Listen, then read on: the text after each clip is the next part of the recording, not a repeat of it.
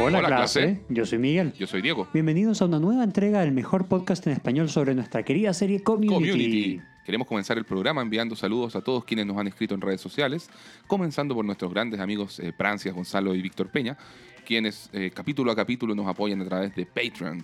Y también a todos quienes comparten con nosotros en Twitter e Instagram como Mike Erigle, Rodrigo Rojas, Gonza, Fabricio Espada, Ale Romero y Andrés Navarro, entre otros. Los los queremos. sí, son, son todos unos, todos están en nuestro corazón. Son todos unos, me quedé ahí como... y no supe qué decir. Unos muy queridos Unos muy seguidores. queridos, sí, exactamente. Pueden seguirnos en Twitter, que es Espanol 101, Instagram, Greendale Espanol 101 y también, así como Prancias, Gonzalo y Víctor, en Patreon, donde pueden realizarnos un humilde aporte en Greendale Espanol 101. Recuerden además que tenemos una playlist en Spotify con todas las canciones de Community que hemos ido referenciando en los episodios del podcast.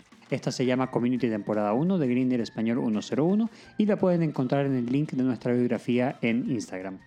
Vamos con la estructura del programa. Pero antes eh, les queríamos contar una, una pequeña historia relacionada a la grabación de este capítulo. De hecho, va a ser un capítulo bien especial, ¿cierto, Miguel? Así es. Porque hace- ¿qué pasó? Hace algún tiempo habíamos grabado este gran capítulo con nuestro querido amigo Víctor, quien vive en Panamá. Eh, y sin embargo, Víctor nos había acompañado en el capítulo 6, ¿no? Así es, Sí, en fútbol, feminismo y tú. Perfecto.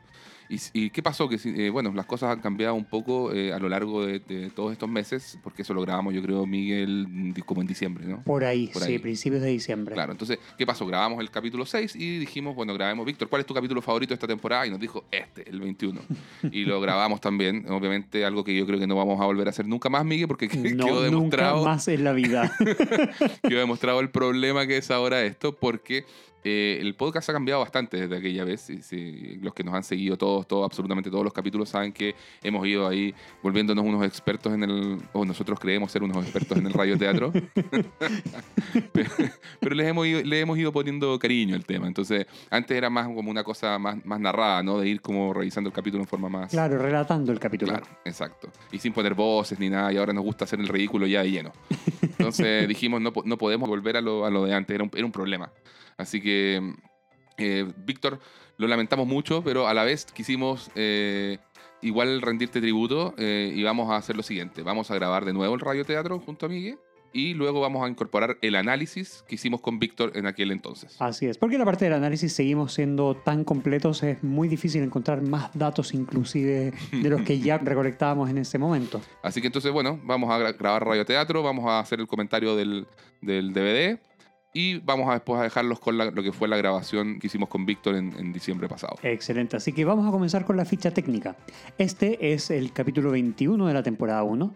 El nombre es Contemporary American Poultry o Avicultura Americana Contemporánea y su fecha de estreno fue el 22 de abril de 2010. El creador o showrunner, como ya conocen, es Dan Harmon y el director es Tristram Shapiro. Los productores ejecutivos, como ya conocemos, son los hermanos Russo, Chris McKenna y Neil Goldman, entre tantos otros. Y las guionistas son Emily Cutler y Cary Dornetto. La banda sonora, una vez más, estuvo a cargo del gran Ludwig Göransson y su duración es de vi- 21 minutos.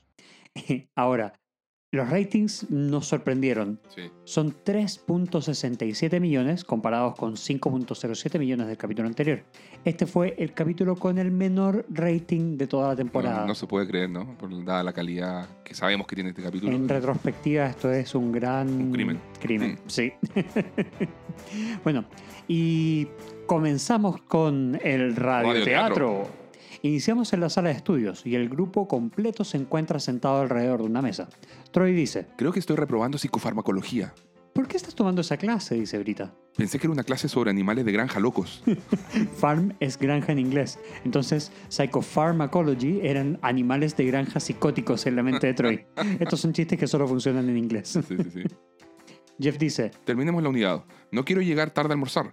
Jeff comienza a leer el libro en español. Eh, to love es amar, ¿cierto? Brita, ignorando a Jeff, le dice, oh, hablando de amar, Shirley, ¿cómo te ha ido con el chico de las trenzas sexy? Oh, estoy segura que no tengo oportunidad con él. Annie dice, Abed y yo hablamos con él al lado de las máquinas dispensadoras. Él preguntó por ti. ¿Específicamente preguntó por mí?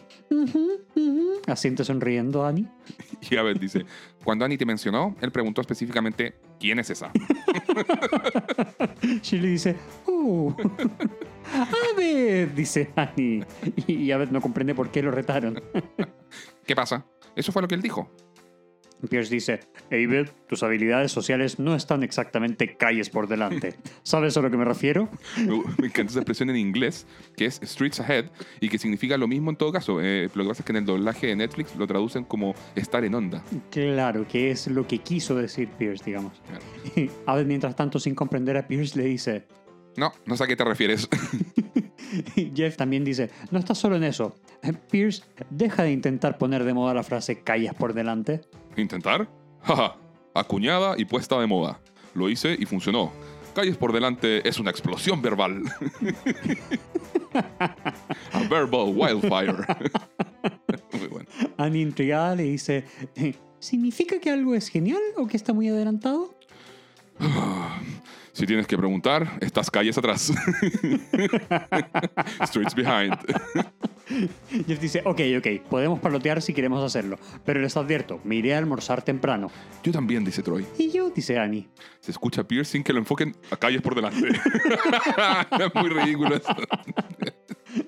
Brita dice, ah, cielos. De verdad aman esos estúpidos dedos de pollo, ¿verdad? No son estúpidos, son lo único bueno en la cafetería, dice Annie. Shirley dice, no he comido uno en semanas, se acaban demasiado rápido. Y Troy dice, si Dios fuera un comestible, no es que yo sea católico, pero si fuera cool comerse a Dios, él sería un dedo de pollo. Ajá, ajá, dice Nanny Shirley. y Brita dice, no sabría decirlo, soy vegetariana. Todos emiten ese sonido de fastidio. Y Troy dice, ¡qué sorpresa! Shocker. en inglés muy buena la expresión. Shocker. Brita, Brita con... Todo esto es muy bueno. Sí. Brita continúa. Si supieran cómo tratan a los animales que ustedes se comen, se los comerían más rápido para sacarlos de su miseria. Y luego vomitarían. Mientras Brita dice esto, el grupo comienza a notar que afuera de la sala los demás estudiantes han comenzado a dirigirse rápidamente hacia la cafetería. Brita continúa. No sé, tal vez hoy me siento muy protectora de los animales porque mi gata está enferma. Y todos al mismo tiempo dicen, oh, no, qué lástima. Pero están mirando hacia afuera, impacientes, porque ven a los demás estudiantes apurarse. Brita comienza ya a, a emocionarse. Tiene diabetes, ni siquiera llega a su caja de arena. Abed emite un grito de batalla. ¡Corran por el pollo! En inglés esto es ¡Chicken Run! Y se levanta rápido de la mesa. En este momento queda el caos. ¿no? Los, de- maravilloso. los demás lo siguen, pero de inmediato. Troy se lanza deslizándose sobre la mesa hasta el otro lado, lo cual siempre me, me da mucha risa. Sí. Y todos corren hacia la cafetería. Todos, menos Shirley, quien se queda intentando controlar su impaciencia solo por no ser mal, maleducada con Brita. Brita dice: Temo que tenga que poner a mi gata a dormir y... Y en ese momento se da cuenta que Shirley está desesperada por irse también. Y Brita le dice: Oh, ya vete. ¡Dios te bendiga! Se para y sale corriendo, gritando. ¡Guárdenme uno! ¡Qué buen inicio! Eh, créditos iniciales en su versión corta. Vemos al grupo de estudio en la cafetería haciendo la fila del almuerzo. Troy dice, Oh, ya puedo escuchar a esos dedos de pollo diciendo mi nombre. Troy, Troy. efectivamente había una chica más atrás de la fila intentando llamar su atención. Troy, Troy, ¿recibiste mi mensaje? ¿Recibiste mi mensaje? Jeff, apuntando en dirección a la espalda de Troy, dice, "Eh, creo que es... eh, Troy se voltea y vemos a una chica que lo está saludando. Hola. Troy dice, debo dejar de salir con ella. Empieza a sonar como un dedo de pollo. Ahora vemos que la señora de la cafetería, con cara de máxima seriedad, les muestra a todos la bandeja de dedos de pollo vacía. Jeff dice, ¡De nuevo! Pierce dice, esto es inaceptable. Al menos discúlpese. ¿Cómo puede quedarse ahí parada como una muda idiota? La señora, todavía muy seria, saca una tarjeta que no vemos y se la pasa a Pierce. Pierce la observa y dice, bueno, tal vez una cirugía a la garganta la haga más humana. pero, pero eso no hace que esto sea aceptable. Pierce eres lo peor. Sí. Aparece Trenzas Sexy o Sexy Dreadlocks en la cafetería. Shirley, Annie, Brita y Abed se encuentran sentados en una de las mesas. Shirley dice, Es muy guapo y ni siquiera me gustan los rastas. Shirley le dice, Hola. pero Sexy Dreadlocks pasa de largo sin siquiera notar su presencia. Abed dice, Sus rastas me recuerdan al depredador, la criatura de la película. lo cual es raro, porque tú eres la que la está cazando y parece ser invisible para él. En, en la película es al revés. El depredador es quien caza y el depredador se hace invisible a voluntad para los demás. Annie hace un gesto a Abed negando con la cabeza y abraza a Shirley. Brita dice, Abed, ¿sabes lo que yo hago? Antes de hablar, me pregunto a mí misma, ¿qué es lo que voy a decir y cómo afectará esto a cada persona que me escucha? Abed le responde, qué bueno que me dijiste eso ahorita. La idea de que te filtras compulsivamente a ti misma explica que tu falta de sabor sea un tipo de sabor. Básicamente le dijo de sabría. y en ese momento se unen a la mesa Troy, Jeff y Pierce. Troy dice, lo siento chicos, se terminaron. Pierce dice, debemos hacer algo. Jeff, aún de pie, ve a Starburns, quien trabaja como cocinero o freidor, entregando un plato lleno de dedos de pollo reservados para un pequeño grupo de estudiantes amigos. Jeff dice, ¡Hey! ¿Qué demonios, hombre? Starburns le hace un gesto de, "Mm, lo siento, pero mira, estoy rodeado de chicas. Jeff toma asiento junto a los demás y dice, He ahí nuestro problema. Starburns trabaja en la freidora y aparta los dedos de pollo. no puede ser, dice Brita. Se los da a la gente para que actúen como si él no fuera Starburns. Brita dice, puede que yo no coma carne, pero no comeré esta injusticia. Me encanta esa frase también. y Annie le dice, levantemos una queja. Si nos quejamos, dice Jeff, le darán una advertencia y aprenderá a ser más discreto y cuidadoso en sus movimientos. Yo digo que lo saquemos de la cocina y lo cambiemos por uno de nosotros, todo en una sola jugada. Luego, nosotros tendremos el control del pollo. Abed empieza, es como una película de mafia. Luego se inicia un homenaje a la película de mafia eh, Buenos Muchachos de Martin Scorsese. Aved, en formato narrador en off y con un freeze frame o cuadro congelado, dice, Desde que tengo uso de memoria, siempre quise estar en una película de mafia. qué buena frase. Luego se descongela el cuadro y Aved dice a los demás, Genial. Eso es justamente lo que es Abed, dice Jeff. Y tú tendrás el trabajo más importante, serás el cocinero. Abed, un tanto extrañado, le dice, "Mm, tal vez hemos visto películas de mafia diferentes. Otra tremenda frase. Jeff dice, trabajaste en el restaurante de tu padre, ¿verdad? Bueno, tú postularás al trabajo, luego de que hagamos que despidan a Starburns. Vemos que el grupo se manifiesta reticente ante la idea de forzar el despido de un compañero. Oh, Uh, no, lo sé, dice quiero que Troy. lo despidan. Creo que él depende de ese sueldo. Sí, amigo. Entonces Jeff hace un gesto con la mano silenciándolos a todos e inicia uno de sus clásicos discursos. Todos los días van como ovejas y esperan en fila por una promesa rota, producto de un sistema corrupto.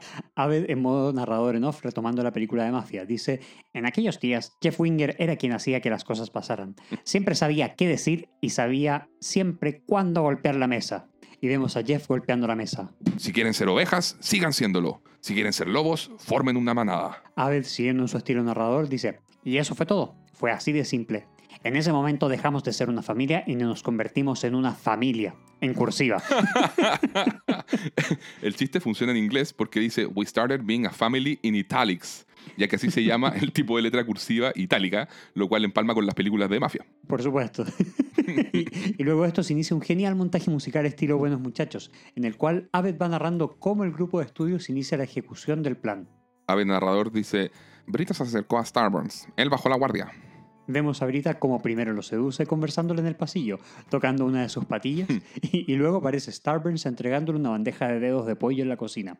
En ese mismo momento, vemos a Annie sacar la foto incriminadora, la cual Jeff publica en el diario de la escuela The Gazette Journal Mirror. Recordemos que Jeff es el director. Aved continúa narrando. Starburns se había ido. El escándalo resultante, denominado Stargate, hace que despidan a Starburns y comienza la búsqueda de su reemplazo. Aved narrador continúa. De la forma en que lo veía Jeff, por no respetarnos, Starburns se lo había buscado. Y cuando se abrió la vacante, hicimos lo que teníamos que hacer para que no hubiera aspirantes. Mientras narra esto, vemos a la señora de la cocina publicar un aviso de postulación en el tablero de avisos públicos de la escuela. Pero apenas lo cuelga, aparece Shirley, quien se encarga de sacarlo.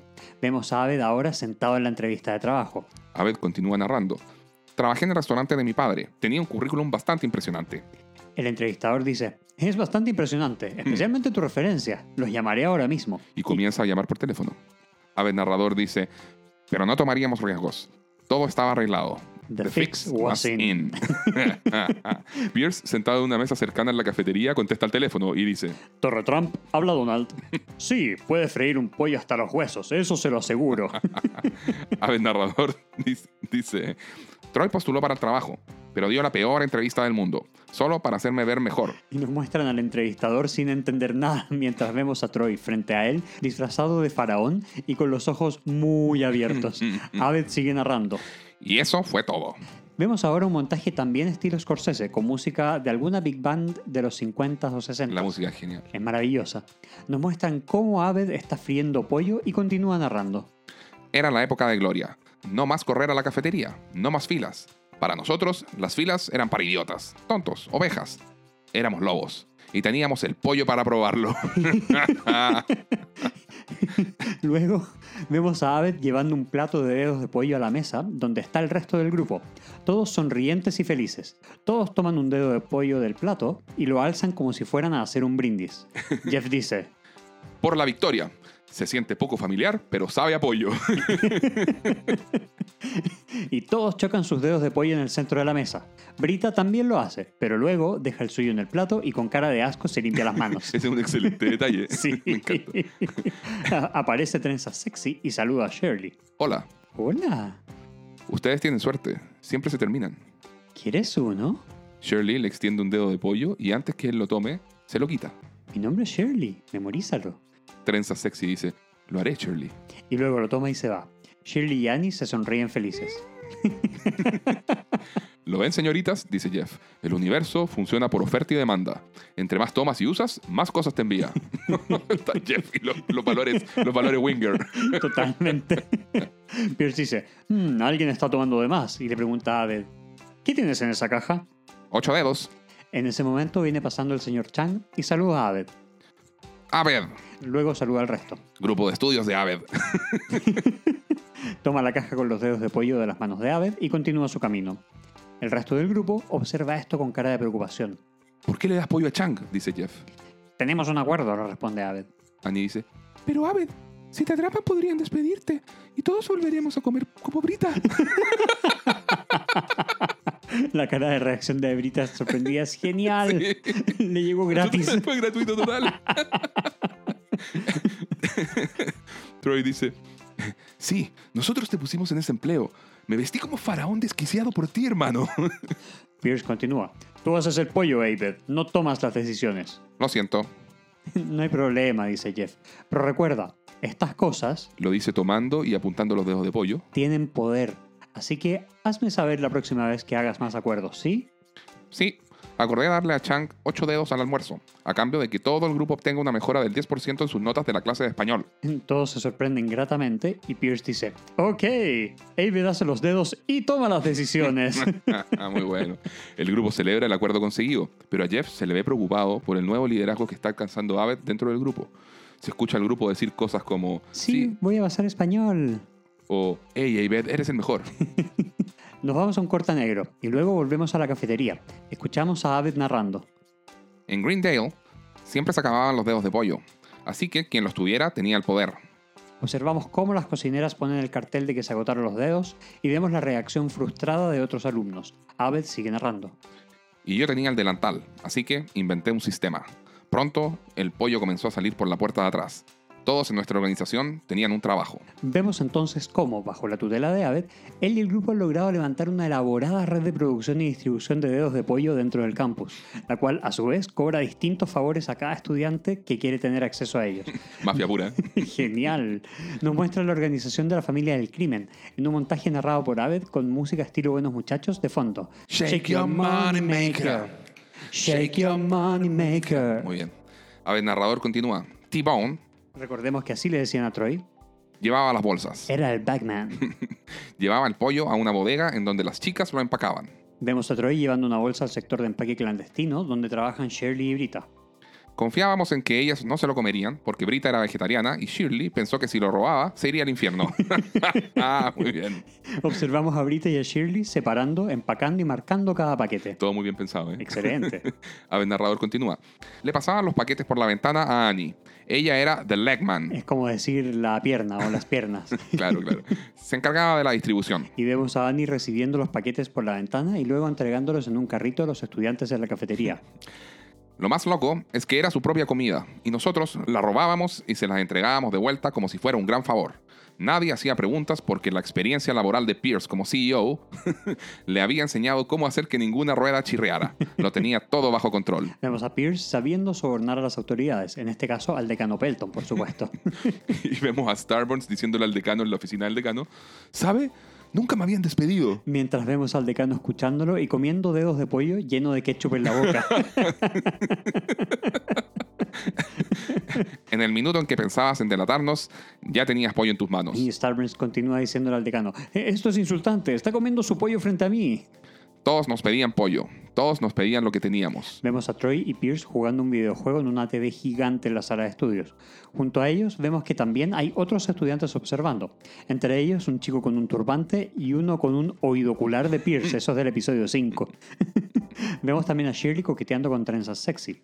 Ella le da un dedo de pollo en la boca. Brita, por su parte, está mirando su celular mientras otra chica lo está peinando. Y Jeff tenía el trabajo más importante. Vemos a Jeff llegando a la sala de estudio. Él estaba en la cabeza. Él era el jefe. Era nuestro líder. Jeff, entrando a la sala, observa toda esta escena descrita y dice, ¿qué diablos está pasando? Troy responde, los chicos del departamento de audiovisual lo conectaron. Se refiere a la TV y videojuegos. Aved le dio pollo a todo el departamento. Pierce le dice a Jeff, si crees que eso es bueno, mira mi pandilla y el mono de Troy. Jeff observa a los estudiantes que acompañan a Pierce y luego mira hacia el otro lado y efectivamente hay un mono dentro de una jaula. Jeff le dice a Troy, hey Troy, ¿por qué tienes un mono? Eh, ¿Es un animal que parece un humano? ¿Por qué no tengo 10 de ellos? Annie ingresa en ese momento a la sala. Chicos, miren lo que Aven me consiguió. y modela su mochila nueva.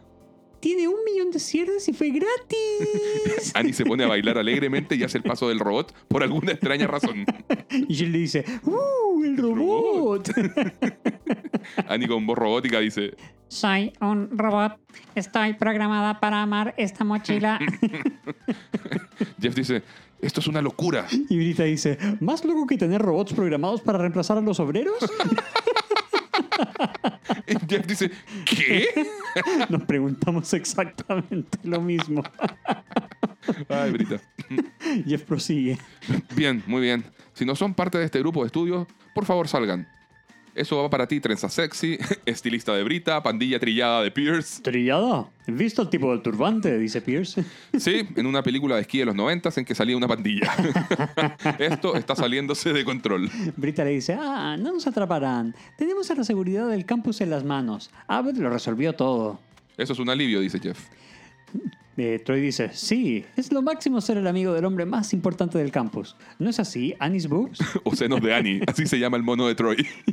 Annie, muy molesta, dice, por favor, cambiar el nombre. y esta vez, sin un concurso en Twitter. ¡Hey, dice Troy! Es su cuenta de Twitter. Puede hacer lo que él quiera. Son mis partes corporales. No estoy de acuerdo con esto.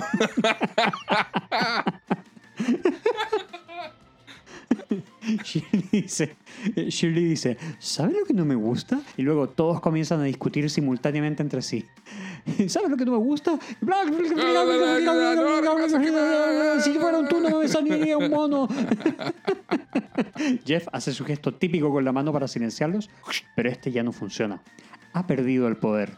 En medio de la discusión se escuchan frases como Troy diciendo, si fuera tú no, no amanecería un mono, tiene más ácido láctico que nosotros. Jeff continúa intentando silenciar al grupo con su gesto, pero sigue sin funcionar. Escuchamos a Shirley decir, compartí mi pollo con él, Y Annie dice, háblale a la mochila. en vez de hablarle a la mano. Troy dice, eres la peor, Annie. Y en medio del caos escuchamos a Pierce gritar, a Pierce gritar Calles por delante. Streets ahead, totalmente random.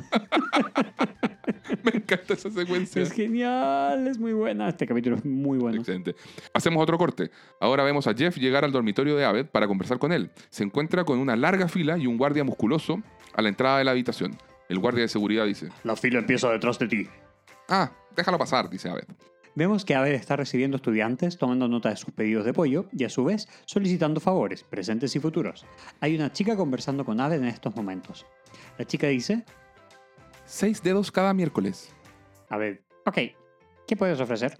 Tengo una bicicleta y enseño tenis para principiantes. muy bien. Y luego toma nota. Seis dedos cada miércoles, muy bien. Estaremos en contacto, Janel. Gracias, Abed. De nada. Jeff, Jeff observa todo esto. Hey, Jeff. Hola, amigo. Vaya sistema el que tienes armado aquí, ¿eh? Vemos que Abed tiene toda la operación mapeada en un panel de la pared, con los roles y preferencias de cada integrante de la familia del crimen. Y aquí les recomendamos ponerle pausa y ver cada uno de los detalles que este panel tiene, porque realmente eh. es Muy buenos detalles. un nivel de atención al detalle que es maravilloso. Sí, sí, sí. Bueno, Abed dice, sí, me emociona bastante. Resulta que todos tienen necesidades y todos tienen funciones. Jeff responde, mira, he estado pensando. Tal vez deba apretar el gran botón rojo para terminar con esta operación. Quiero decir, fue divertido, pero se salió de control, ¿no es cierto? Mm, no lo sé. El campus está bajo nuestro control. Nuestro grupo está controlado por el pollo y el pollo está controlado por mí. Abed dice esto mientras acaba de preparar una malteada o un milkshake. ¿Quieres uno? No, gracias, Abed. Saca- mira, se acabó la película de mafia. No estoy haciendo una película de mafia. De hecho, ya no necesito películas o programas de TV para hablarle a la gente. Antes los necesitaba porque el mundo no tenía sentido para mí. Pero ahora todos están hablando el mismo lenguaje, el pollo. Yo entiendo a la gente y ellos me entienden a mí. Abed, eventualmente la gente se aburrirá del pollo. Y yo ya me aburrí del pollo. Mm, No te aburriste del pollo. Extrañas el sabor del control. Wow. Bueno, eso sí que es una locura. Abed, bebiendo su malteada y dejándose un bigote de espuma, dice, ¿estás seguro? Desafortunadamente, la razón que te trajo a este cuarto es la misma que evita que puedas manejar toda esta operación, o que pudieras ser un granaje en ella, tu ego. Jeff, muy sorprendido, dice, wow, ya veo, ya veo. Esto ha sido sobre mí todo el tiempo. ¿Quieres tomar el trono de Jeff Winger? Más vale que vengas preparado. Ah, y para tu información, no tengo ego. Mi foto de Facebook es un paisaje. Jeff se retira molesto. Abed, recibiendo en su milkshake una bola de helado que le pone otro estudiante, dice, Eres el mejor, Eduardo. grande Eduardo. Genial. You're the best, Eduardo. Hacemos un corte y ahora vemos que Jeff ha reunido al grupo en una sala de almacenaje. Están todos menos Abed. ¿Podemos hacer esto rápido? Tengo que darle una banana a Anis Boobs, dice Troy. Annie está fastidiada y rueda- gira sus ojos. Jeff dice, Abed está ebrio de poder de pollo. Ha pasado de ser el adorable Johnny Five a ser el malvado Hal. Hal Holbrook, No Hal Holbrook. decía. ¿Qué estás diciendo? Dice Shirley. Jeff dice, tienen que dejar de trabajar para él. Dejen que esta operación se seque y dejen que sus ruedas paren de girar. En cuyo momento tú volverías a estar a cargo, ¿cierto? Dice Annie. ¿Qué? dice Jeff. Brita dice, es tan triste. Está celoso de Abed porque él nos provee a todos. Shirley y Annie asienten. Ujú. Jeff dice, no, me preocupa Abed porque no escucha razones. No escucha tus razones, dice Shirley. Pierce dice, ¿por qué iba a hacerlo? Si, si Jeff no está, calles por... Di calles por delante y morirás, dice Jeff. Pierce da un paso adelante y desafiante dice, calles por delante. ¿Quieres darme órdenes? Dame una pandilla. Dale a Troy un mono. Eso es lo que haría un verdadero jefe. Todos están de acuerdo. Troy dice, probablemente no deberíamos estar hablando con él sin decirle a Abed. Annie dice, eso intento, pero no contesta. ¿Qué hiciste con él, Jeff? Jeff le dice, no puedo creer lo avaros que son y el cómo se vendieron. Mm. No me quedaré para ser ignorado. Annie lo interrumpe. Buzón de voz. Hola, Abed. Jeff dice que no lo escuchas. ¿Eso quiere decir que no debemos escucharlo nosotros tampoco? oh, otra cosa. ¿Podríamos hacer chaquetas especiales para nuestra familia del crimen? que tengan parches de pollo o algo así. No lo sé, mensaje largo, lo siento. Jeff dice, se acabó. en ese momento aparece Abed y todos lo reciben con alegría. ¡Eh, Abed! ¡Eh! Ante lo cual Jeff amenaza con irse. Miren, me iré por la puerta. Nadie se opone. Ok, dice Shirley. Está bien, dice Pierce. Es en serio, dice Jeff. A nadie le importa la amenaza de Jeff. Troy le hace un gesto con la mano para que se vaya. Brita dice, qué bien. Jeff dice, no voy a mirar atrás. Annie le hace un gesto de adiós y Shirley asiente. Jeff dice, adiós. Y todos juntos dicen, adiós. Adiós. Y luego dicen, ¡Abed! Entonces Jeff se va. Al salir, mira hacia atrás y el grupo está adulando a Abed y cerrando la puerta con Jeff por fuera. La escena emula tanto en forma como en musicalización el final de la película El Padrino, con Pierce besando la mano de Abed, lo cual es muy ridículo. Y Troy cerrando la puerta mientras mira a Jeff. es brillante ese, ese Es momento. Genial. bueno, al día siguiente, Jeff está en la cafetería y ve que el grupo está en una mesa con Abed, disfrutando del estatus alcanzado. Alrededor hay varios desconocidos colgados de la posición de éxito del grupo. Hmm. Abed se queda mirando fijo a Jeff, quien se va a sentar a una mesa solo. En ese momento se acerca Starburns y se sienta junto a él. A continuación tenemos una escena como la que protagonizan Al Pacino y Robert De Niro en una cafetería en la película Hit, Fuego contra Fuego. Jeff le dice sin tapujos. Sí, yo hice que te despidieran, lo merecías. Starburns responde, tal vez sí, tal vez no. La pregunta es, ¿qué se merecen ellos? Jeff mira a su alrededor. Shirley está dándole más dedos de pollo en la boca a trenzas sexy. Hmm. Starburns pone sobre la mesa unas llaves. Las llaves de la cocina. Hay una válvula detrás de la freidora que ya no está soldada. Ahora, digamos que alguien la quitara. La freidora ya no serviría. Nunca más. ¿Qué tan mezquino crees que soy? pregunta Jeff.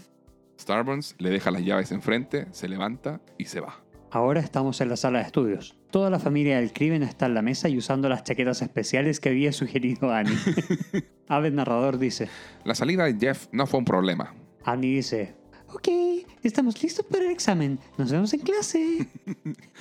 Dice, oh, espera, antes que te vayas. Y Abed saca un montón de cuadernos nuevos y se los entrega a Annie, quien dice, ¡Uh! ¡Cuadernos gratis! Pero al abrirlos, su rostro cambia. Abed, narrador, continúa. Pero el éxito de la familia empezó a subir a sus cabezas. ¿No tenían con márgenes? No, lo siento. "Mm, está bien. Con cara de molestia. Y los bota a la basura frente a Abed, quien no entiende nada. Pierce ahora pregunta, ¿Abed? ¿sí? ¿Puedo hablar contigo un minuto? ¿Seguro? Tenemos un problema. Abed saluda a un muchacho que está al lado de Pierce y le dice, hola, ¿Quién es este? es Travis. Dijiste que querías a alguien llamado Travis para tu pandilla. Pierce le dice al otro estudiante, muéstrale tu licencia. Abed toma la licencia y la revisa. Pierce le dice, Travis es su segundo nombre. y el estudiante dice, Me dicen Travis. I, go, by, Travis. y Pierce dice, y te irás ahora mismo. no, you go by the door. es muy bueno ese chiste también. Travis toma sus cosas y se va. Abed le dice, nos vemos Travis. Pierce le hace un gesto negativo con el dedo a Abed y se va. Por su parte, Troy dice, ¿Abed? ¿Sí? E intenta acercarse. Troy al lado de la jaula del mono dice, No, no, no. Mi mono odia este caviar. y se retira indignado golpeando una ventana. Abed narrador comenta. Se volvieron engreídos, perezosos, gordos. Les di todo y de alguna forma perdí su respeto. Así que hice lo único que se me pudo ocurrir. Hice lo que pensé que haría Jeff. Les envié un mensaje. Y ahora nos muestran una secuencia que emula nuevamente la película Buenos Muchachos, utilizando Leila, la misma canción que se usa en dicho film en un legendario montaje de asesinatos. Todo se inicia con Annie llegando alegre a la biblioteca y en un pasillo ve una aglomeración de gente. Al acercarse, se da cuenta que su nueva mochila favorita y llena de cierres está destrozada y colgada. Annie se retira a punto de llorar.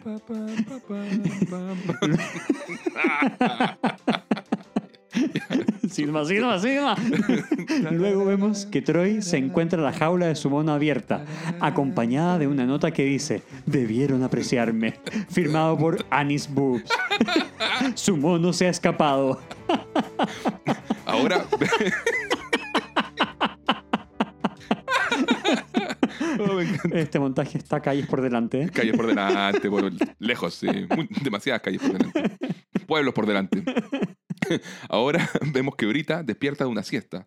Está en una mesa y apoyada sobre unos libros. Siente algo raro y revisa su cabeza. Tiene goma de mascar pegada en el pelo. Vemos a Pierce intentando encender su nuevo TV gigante, pero no funciona. Se levanta del sillón, revisa detrás del TV y los cables están rotos. Por último, Shirley llega a la cafetería y se encuentra a Abed, que la queda mirando fijo mientras él ahora le está dando de comer en la boca los dedos de pollo a trenzas sexy. Súper ridículo. Shirley, dolida, se da media vuelta y se va. Abed narrador dice, Estos eran los tiempos duros. Ah, el, el grupo de estudio, desesperado, va en busca de Jeff para contarle lo que Abed ha hecho. Lo interceptan en un pasillo de Greendale. Brita con un sombrero nada que ver en su cabeza dice, Jeff. Jeff se detiene a escucharlos. Annie dice, Jeff, Abed mató mi mochila. Lo vi dándole pollo a mi hombre, dice Shirley. Tyler Perry tiene una serie de películas sobre por qué eso está mal. Pierce dice, ese pequeño árabe se volvió loco. Troy continúa. Él liberó a Senos de Annie. Senos de Annie podría estar en cualquier parte. Senos de Annie. ya entendimos, dice Shirley. El mono se llama Senos de Annie.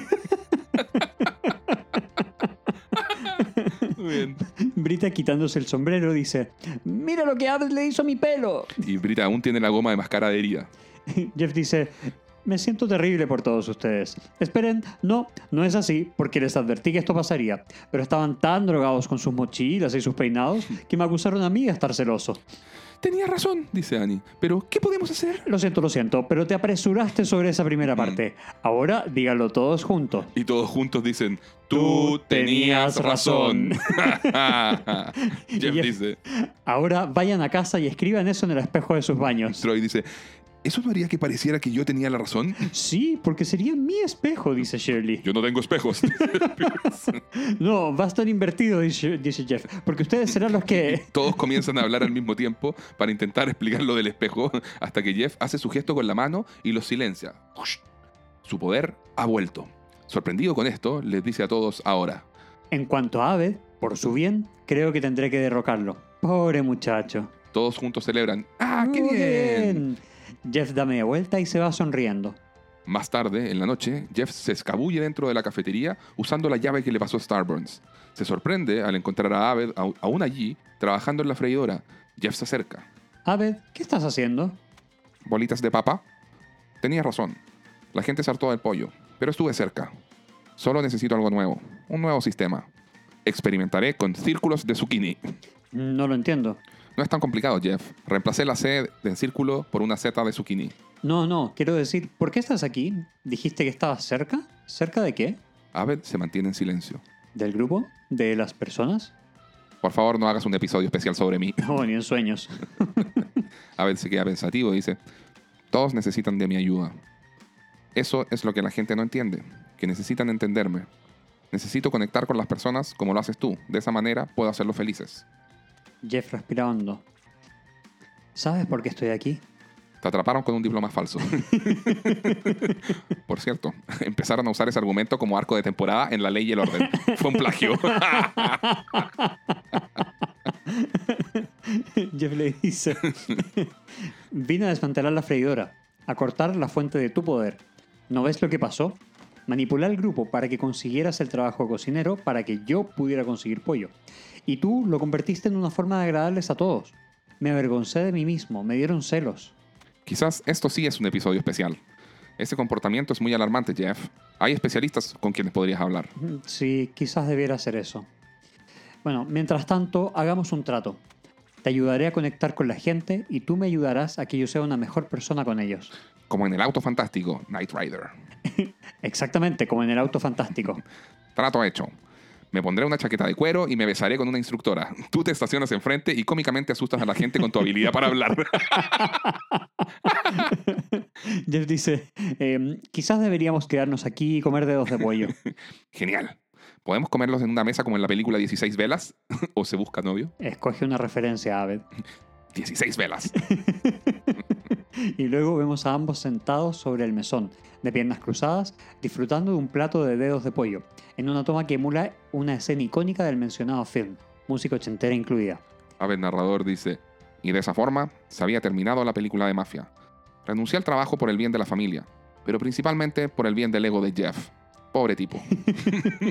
Hacemos un último corte. Al día siguiente, en la sala de estudios, vemos al grupo conversando amenamente en la mesa. Abed continúa narrando en off como en Buenos Muchachos, pero esta vez con música ochentera de fondo, tipo 16 velas. Todo volvió a la normalidad. Todos volvieron a ser tontos regulares. Y yo volví a ser uno de los raros.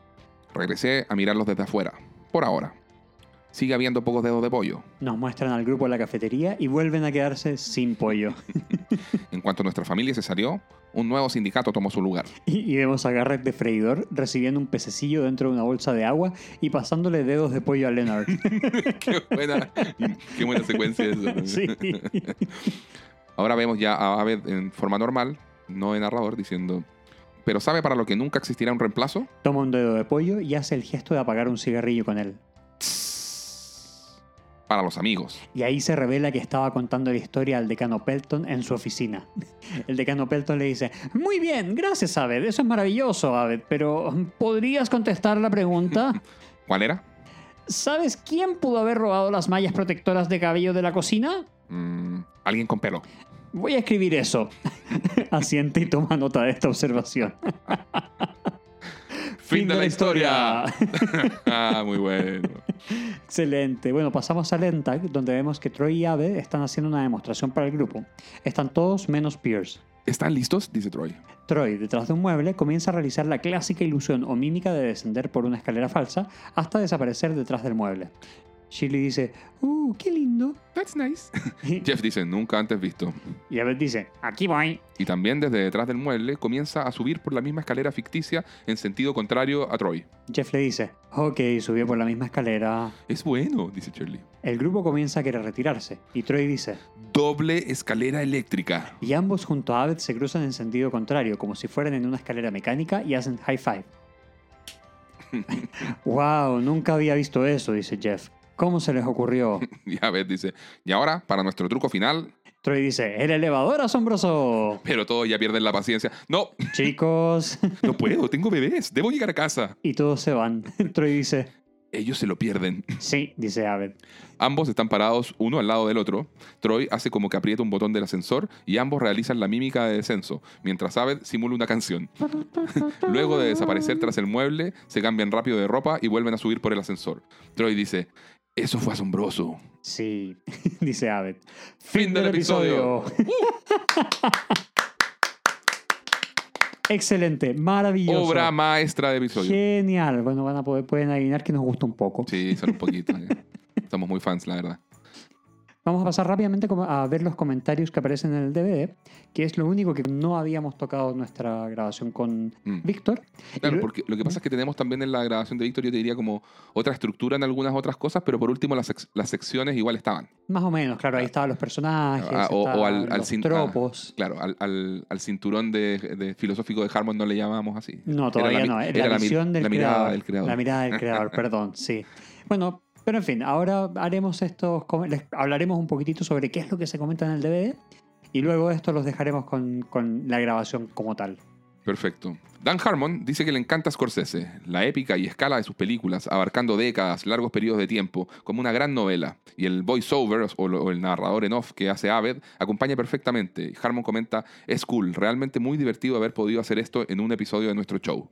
También en respecto a la escena en la sala de estudios en que cada miembro del grupo goza de su nueva condición de mafioso y sus regalos, el actor Danny Pudi o Abed dice, es increíble lo rápido que nuestro grupo se deteriora y corrompe. ¿Ven lo que ocurre con el poder?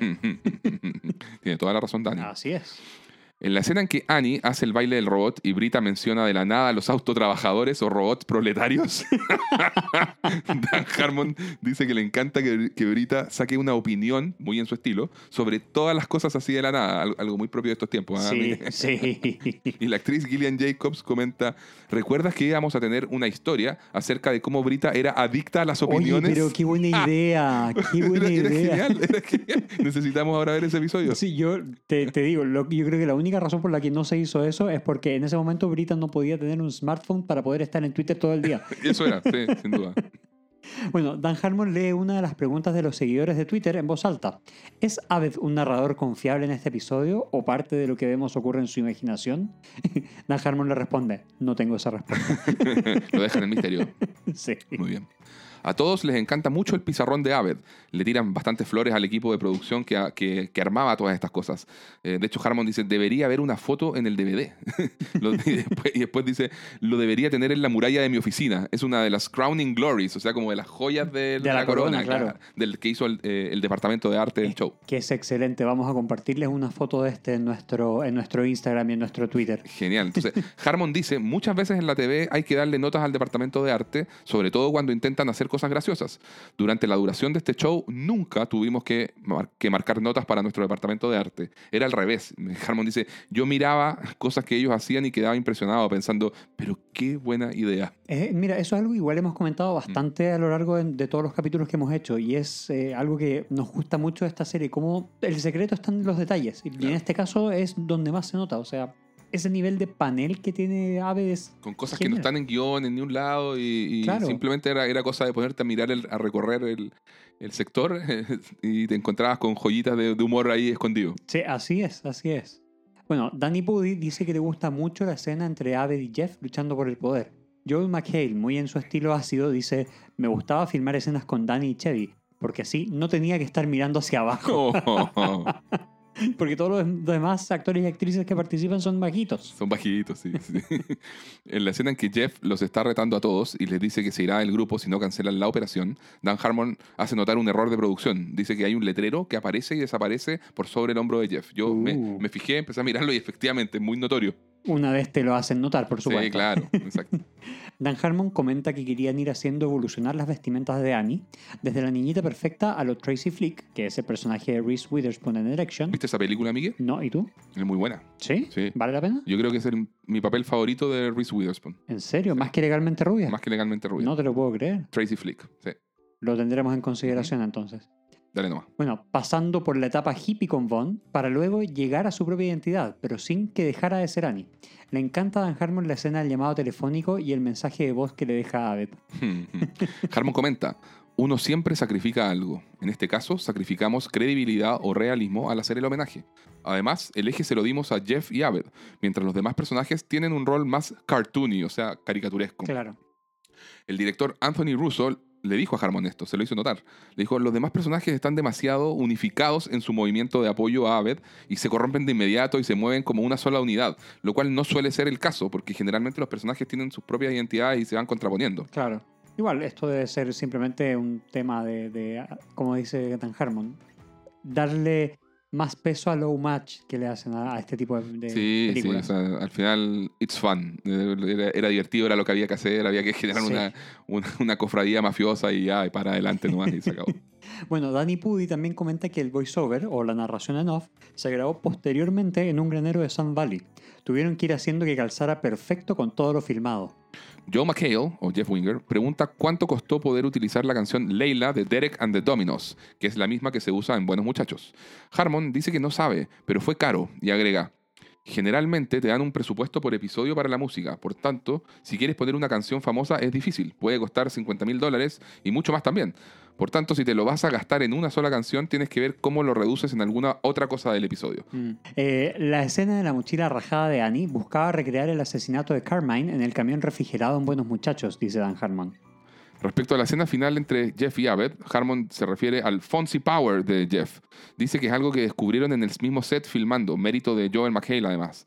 Eh, eh, o sea, esto Fonzie Power, Miguel, venía de, ¿cómo se llama esa serie? Happy Days, ¿no? Happy Days, sí. Claro, claro.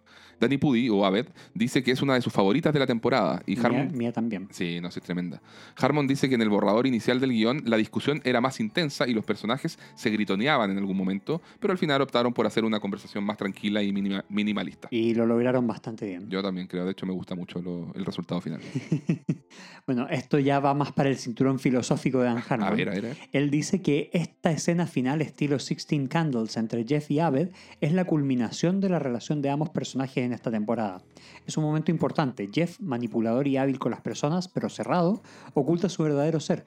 Y Abed, por otra parte, queriendo empatizar con las personas, no tiene esa habilidad de Jeff para hacerlo, pero su intención es buena, solo que acaba manipulándolos de mala manera. Eh, ahí, y ahí es donde se llega a la conclusión de que Jeff necesita aprender bondad de Abed y hacer cosas por los demás, no para manipular, no para el beneficio personal. Mientras que Abed necesita aprender a comprender y empatizar con las personas, pero siempre querrá el bien para ellas. Harmon dice que son las dos caras del escritor. Por un lado, empático y sufriente, pero egoísta por otro lado, totalmente quebrado. Que por algo que ocurrió en el útero. Esa es la manera en que lo explica, ¿verdad? Claro. Dice, por algo que ocurrió en el útero. y todo el resto del cast se ríe. Dan Harmon se autocelebra el chiste eh, en el diálogo de entre Jeff y Abed, en que Abed cree que el tipo que no es autista tendría que ocupar el rol del auto en su metáfora del auto fantástico. Gillian dice que esa conversación pareciera ser como un callback o un, llamado hacia algo que ya ocurrió de la serie eh, Hit Vision and Jack, que les habíamos contado en un episodio anterior, que fue una serie de TV que escribió Harmon y que no pasó el episodio piloto. Y Harmon le responde, sí, hay algo de eso. Bueno, en la escena de 16 velas o 16 candles, Danny y Joel dicen que comieron dedos de pollo y aros de cebolla hasta casi morir. Harmon menciona cómo todo al final vuelve a la normalidad, estilo Henry Hill, en el programa de protección de testigos, tal como se ve en Buenos Muchachos. Finalmente, en el ENTAG, en la escena del cambio de poleras, cuando Troy y Abed hacen el Awesome Elevator, dice Dan Harmon que tuvieron que agregar una polera por computador. bueno, ese es uno de los elementos que uno no pensaría que... es que, se van a gastar CGI en eso. Exacto, más todavía si le salió 50 mil dólares eh, por la canción. Bueno, entonces ahora los dejamos con la grabación que hicimos con Víctor en su momento. Sí, espera- esperamos que, que la disfruten mucho. Nosotros lo pasamos muy bien. Le mandamos un saludo y un abrazo muy grande a, a nuestro querido amigo Víctor. Y nada, esperamos igual tenerlo nuevamente en, en el podcast ahora que estamos ya eh, un poquito menos despandemizados. Sí, sería ideal. Esperamos que eso vuelva a ocurrir. Bueno, ahora los dejamos con el episodio. Que disfruten. chao, chao. Una vez más queremos presentarles a nuestro queridísimo amigo Víctor, quien viene a unírsenos. Hola muchachos, ¿qué tal? ¿Cómo están? Muchas gracias por la invitación nuevamente. Grande, Vito. Siempre un gusto tenerte con nosotros. Y vamos al análisis de las historias ahora. Entonces, como es el primer episodio conceptual, es una sola gran historia que involucra a todos los eh, miembros de este grupo de estudio, Sí. que es la gran historia A, y en este se homenajea a las películas de la mafia. Hay varios momentos en que comparten todos como grupo, pero por supuesto el eje central de la historia lo llevan entre Abed y Jeff. ¿Qué les parece esta historia, muchachos? Ya lo hemos dicho, ya lo hemos vislumbrado, Una pero joya. Absoluta. favor. Sí, sí, sí, sí, sí. Elegante, inteligente en, en- en todo sentido, toma todos los tropos del cine de mafia, de partiendo por... O sea, creo que el gran referente es, es Martin Scorsese, por supuesto, pero Claro. como decíamos antes, toma algo también de, de Francis Ford Coppola por la referencia puntual al padrino en esa genial escena en que Troy está dejando cerrando la puerta y dejando a Jeff por fuera. Pero fuera de eso, todas, todas las secuencias en que se homenajea a, a Sco- a Scorsese y a la película Los Buenos Muchachos en particular, eh, son, son tremendas. De hecho, en, en algunos foros de fans de Community se refieren a este episodio como el Chicken Finger Fellas. Chicken Sí. Finger Fellas. Eso no lo había escuchado, Qué buenísimo. buena, qué bueno. Buenísimo. No, y también es muy divertido cómo pasa de la nada, y a pito de nada, de una película de mafia a una de comedia romántica ochentera hacia el final, final, final, final, en un mini homenaje a John Hughes. Sí, exactamente. Sí. Eh, y, y el cine de John Hughes fue súper importante para la juventud estadounidense de, de los años 80. Entonces, obviamente, acá Dan Harmon y su equipo, eh, coetáneos de, de aquella era, Claro. eh, sienten un tremendo afecto por, por ese tipo de películas. Y Harmon lo ha dicho muchas veces, John Hughes, así como Dios.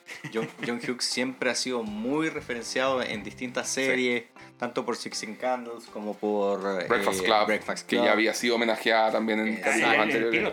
En, en el piloto, el en, piloto, sí, o sea. sí. Y en el capítulo, en el, en el 16, ¿no? También. Claro. Y en el 8, en el del, del- de- en el que eh, Jeff se queda viviendo con Abed. ¿Y te acuerdas, acuerdas la También, escena en que bailan cuando pizza. piden la pizza y Sí, bailan ah, con- sí, sí, sí. Eso también es puro Breakfast Club. Sí, es, eh, es uno de los directores o del estilo de, de cine que es más homenajeado a lo largo de toda la serie, porque no es solamente en esta temporada también. Más adelante vemos alguna que otra referencia por aquí. por. Sí, sí. Bueno, veamos cómo, cómo se relaciona el título del capítulo con la, histori- la historia que vemos, la gran historia que vemos acá. Avicultura contemporánea americana es el título. Y bueno, como siempre, Community hace que suene como el nombre de una clase de, de un- de la universidad. Y por eso lo de americana contemporánea. Casi como si fuera una, una clase de historia americana contemporánea. Solo que, bueno, en este caso le meten el avicultura debido a los queridísimos y preciados dedos de pollo. La historia gira alrededor de dedos de pollo. Sí, sí. Bueno, y este capítulo es un capítulo meta por definición. Sí. O sea, es el primer capítulo conceptual de la serie, realmente conceptual de la serie. Habíamos visto guiños antes. ¿Te acuerdas de ese capítulo el de el que al final eh, hacen como en el que Abed se disfraza de Batman y tienen como una secuencia tipo eh, película de Batman Sí, eh, con el son pequeños, como tú dices, pequeños guiños. pequeños momentos cosas. conceptuales que tú dices, ya mira, esta serie estaba tratando de hacer algo diferente, tomas distintas, eh, un Claro. feeling distinto. Bueno, como- en ese mismo capítulo vemos a Pierce en una suerte de. de- bueno, cuando está tripeando eh, por Claro. las drogas que tomó, que también es, es un pequeño guiño a. A Requiem por un sueño, y así como esa tenía- tuvimos grandes guiños, pero este es el primer capítulo que es todo un gran guiño, por así decirlo. Que es un conceptual total. Aved no hace como Henry Hill en Goodfellas, porque. Henry Hill es el personaje principal, por cierto, de Goodfellas. O Claro. Buenos Muchachos. Claro. Porque logra romper la cuarta pared sin hablarle directamente a la cámara, sino a través de la narración a la audiencia. Aunque claro, después vemos que todo esto se le estaba contando a Tim Pelton. Sí. El momento más destacable, creo yo, eh, com- como decíamos recién, es, el- es todo el inicio en que comienzan a, a- a emular la película Buenos Muchachos con la, con la frase casi exacta. Eh, a ver, para hacer la, la comparación directa, en la, en la película original, Henry Hill al inicio dice, desde que tengo uso de memoria, siempre quise ser un gángster. Y acá tenemos, desde que tengo uso de memoria, siempre quise estar en una película de mafia. Maestro Abed. Claro, ¿no? Y también toma el mismo estilo cinematográfico, el freeze frame, lo, lo mismo, lo mismo de Scorsese. Sí, exacto. Entonces, brillante. Brillante. Víctor, tú que también has visto eh, videos y te has metido en- más dentro del mundo community, ¿qué crees tú que nos dice esto respecto a la mirada de Harmon?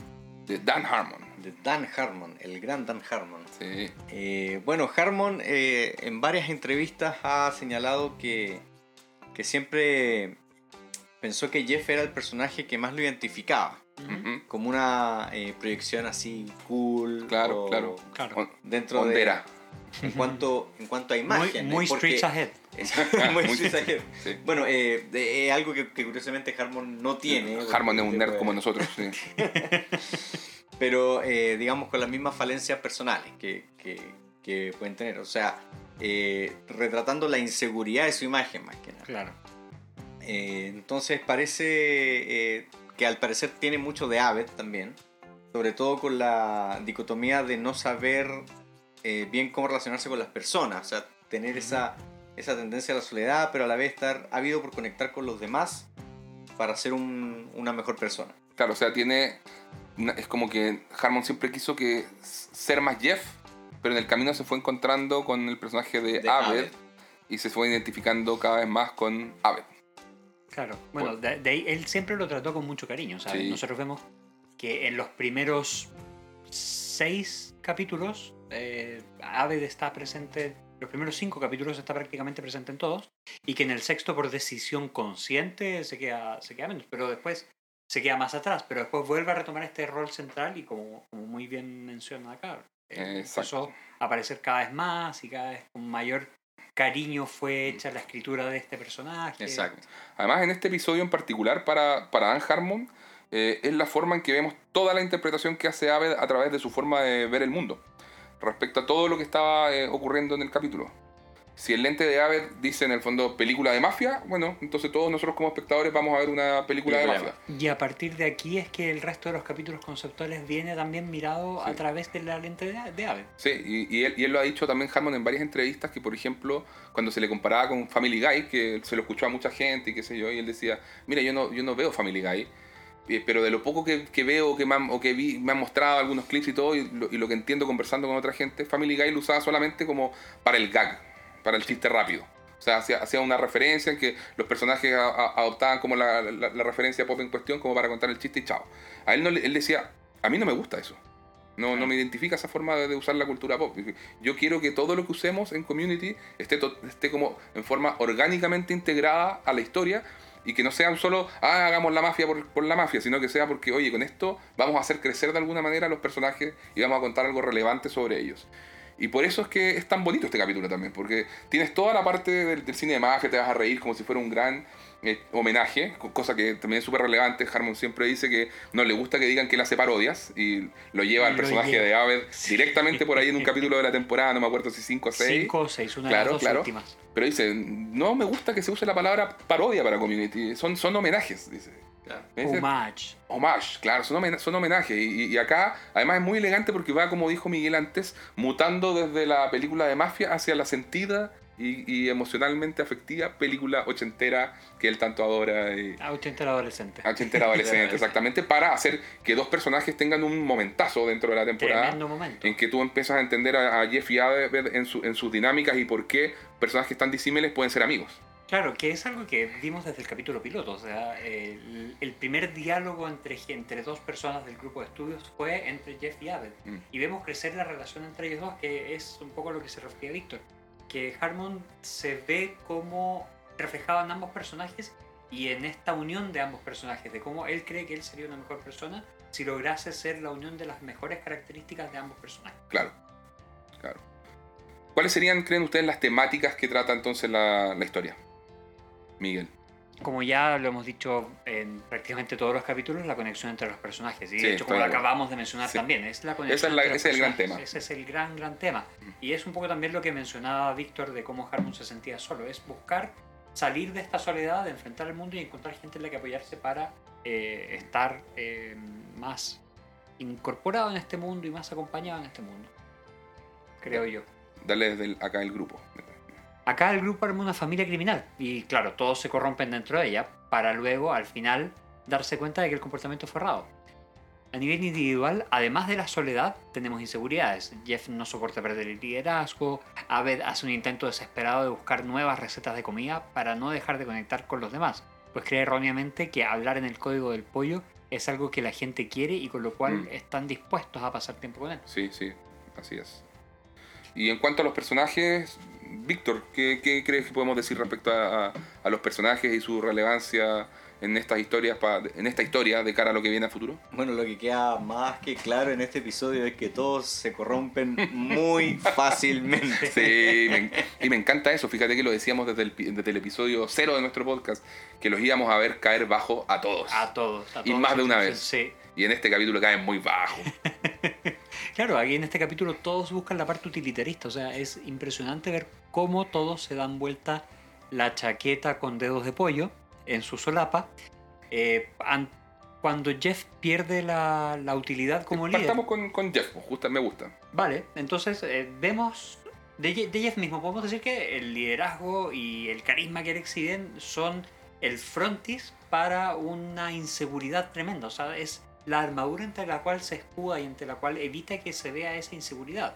Que es un tema que es- va a ser súper recurrente a lo largo de todas las temporadas. eh, hasta la última incluso. Está totalmente dispuesto a sabotear una operación que le trae beneficio al grupo, porque a él no le da ningún tipo de beneficio y lo inseguriza respecto a su rol dentro del grupo. No, y no solo eso, recuerda que la operación partió por él. Claro. Entonces, Por él queriendo satisfacer Comer su capricho pollo. de almorzar dedos de pollo que no, que no lograba tener. Sí, sí, sí. ¿Qué, qué, qué opinas de, de Ave en este episodio, Víctor?